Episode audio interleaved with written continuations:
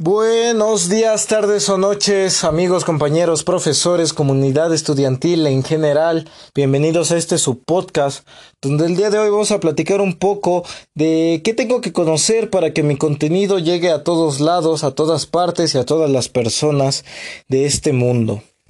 Vamos a platicar, vamos a llevarlos un poco de la mano al pasado. Hablar del Internet en su época primitiva.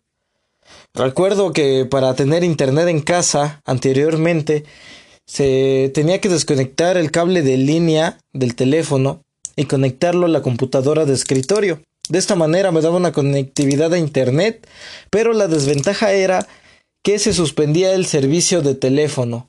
Es decir, mientras yo tenía servicio de internet, no tenía llamadas.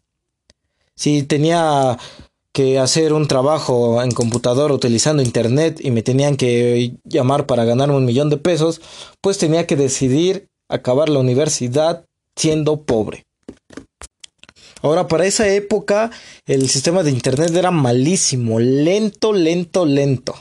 Recuerdo que para cargar una imagen tenía que fácil esperar unos 10 minutos. Hoy en día ya no, ya no, ya no es así. Reproducimos videos al instante tenemos videoconferencias en vivo, tenemos streaming, el llamado streaming, que es una reproducción en vivo de, de algún documental, de alguna película que se esté transmitiendo en alguna parte del mundo. Ahora bien, no solo evolucionó la parte de calidad en el Internet, también mejoró bastante la calidad de almacenamiento en el soporte físico. Es decir, la manera física en la que yo pasaba lo digital a lo, a lo físico, al plano físico, cómo te daba una información de persona a persona. Recuerdo unos pedazos de plástico un poco rudimentarios con una cinta grabable llamados floppy, disquete, donde no cabía prácticamente nada, 500 megas. Hoy 500 megas te lo descargas en una simple fotografía.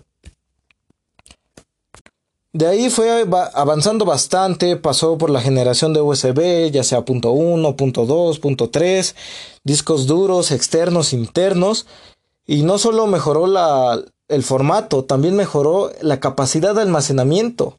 Es decir, pasamos de una cosita que era 500 megas a hoy en día un disco externo de 2, 3, 4 terabytes de memoria.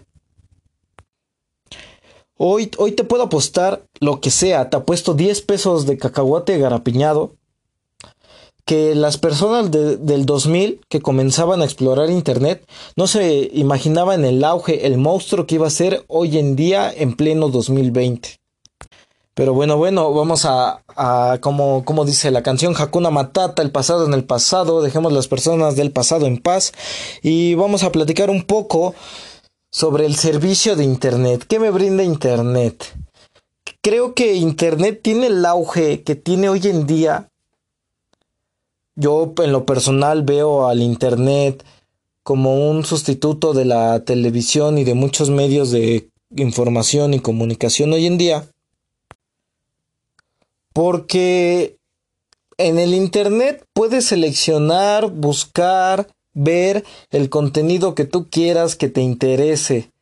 Y si no lo encuentras, es porque ni siquiera existe, te lo acabas de sacar de la cabeza.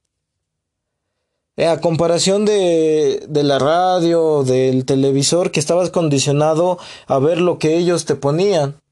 Claro, hay diferentes contenidos, pero como tal no podías buscar lo que en verdad tú querías.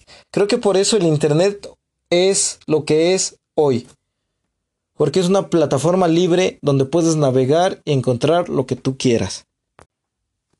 Hay páginas desde donde tú puedes subir tus videos, y que la gente lo vea de manera pública. Incluso hay plataformas donde tú puedes subir tu contenido de manera privada, donde solamente tú lo, lo almacenes y se quede y ahí está. Plataformas donde puedes compartir tu, tu información, tus documentos, por algunas por mencionar, Google Drive, SkyDrive, Dropbox, algunas de ellas.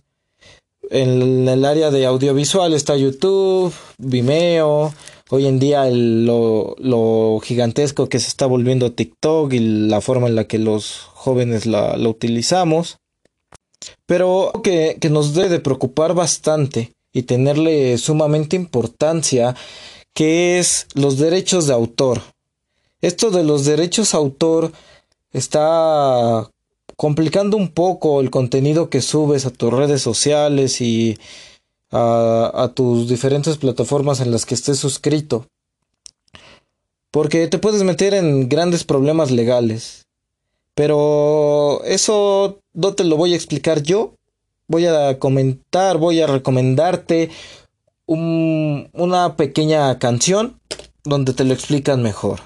Pon atención, se llama Danger, el artista, derechos de autor. Es su opinión rapeada, escúchala bastante buena, por cierto. Bueno, de mi parte ha sido todo. Soy Adrián Miguel, fue un gusto platicar con ustedes. Hasta la próxima.